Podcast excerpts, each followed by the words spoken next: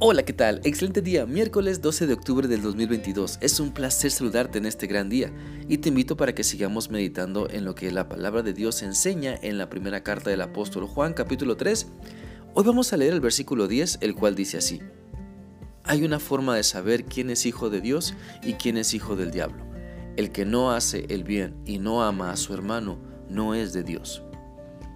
Por medio de este pasaje de la Biblia, Dios nos confronta para que analicemos nuestro actuar y nos demos cuenta si estamos viviendo como hijos de Dios o si estamos desobedeciendo e inclinándonos hacia la maldad. Cada uno de nosotros podemos, ah, podemos sentir que estamos bien quizá con Dios o podemos decir que estamos bien con Dios, podemos presumir que tenemos un Padre Celestial, podemos afirmar que Cristo nos ha salvado de la condenación eterna, pero si no obedecemos lo que Dios nos dice en su palabra, realmente no somos sus hijos. Este pasaje es muy claro cuando dice, el que no hace el bien y no ama a su hermano, no es de Dios. Pues estas son evidencias simples de que Cristo está en nuestra vida, son evidencias de que Cristo está transformando nuestro corazón, el cambio que Dios opera en nosotros tiene que ver con dejar de comportarnos como malvados y perversos para ahora buscar siempre hacer el bien.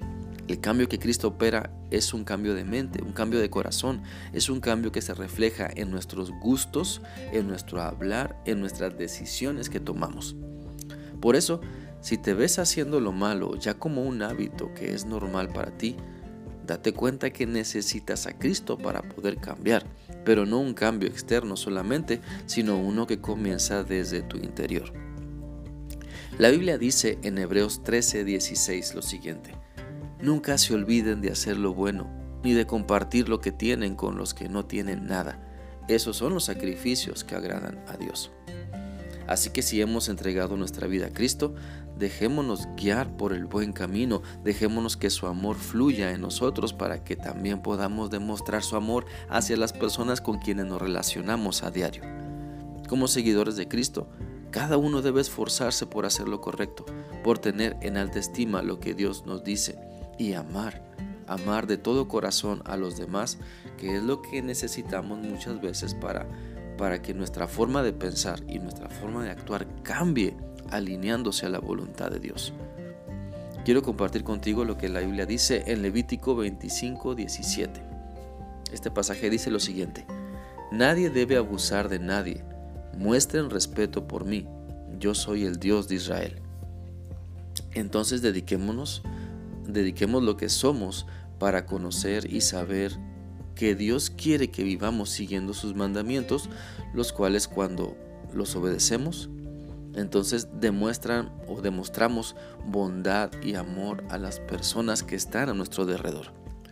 No podemos dar evidencia de que somos hijos de Dios si practicamos la maldad, en poco o en mucho, lo malo es malo, lo incorrecto es incorrecto, lo hagas una vez o siempre.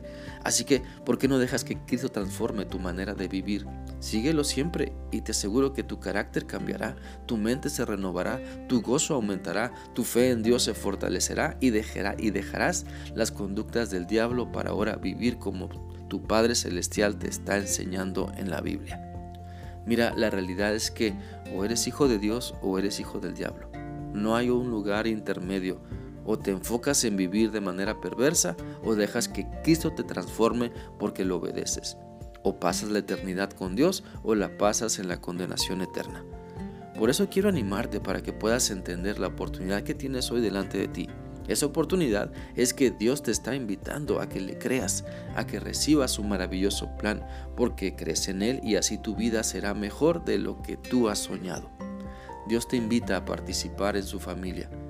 Dios te invita a pertenecer en su familia y lo puedes hacer si dejas que Cristo entre a tu vida, domine todo lo que eres y lo que tienes.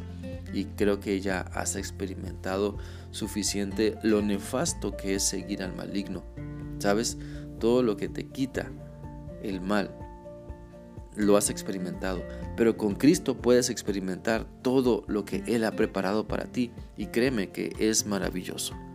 Por eso te animo para que vivas como hijo de Dios y sigue dando, o más bien sigue dejando que su amor fluya en tu mente y en tus acciones a cada instante.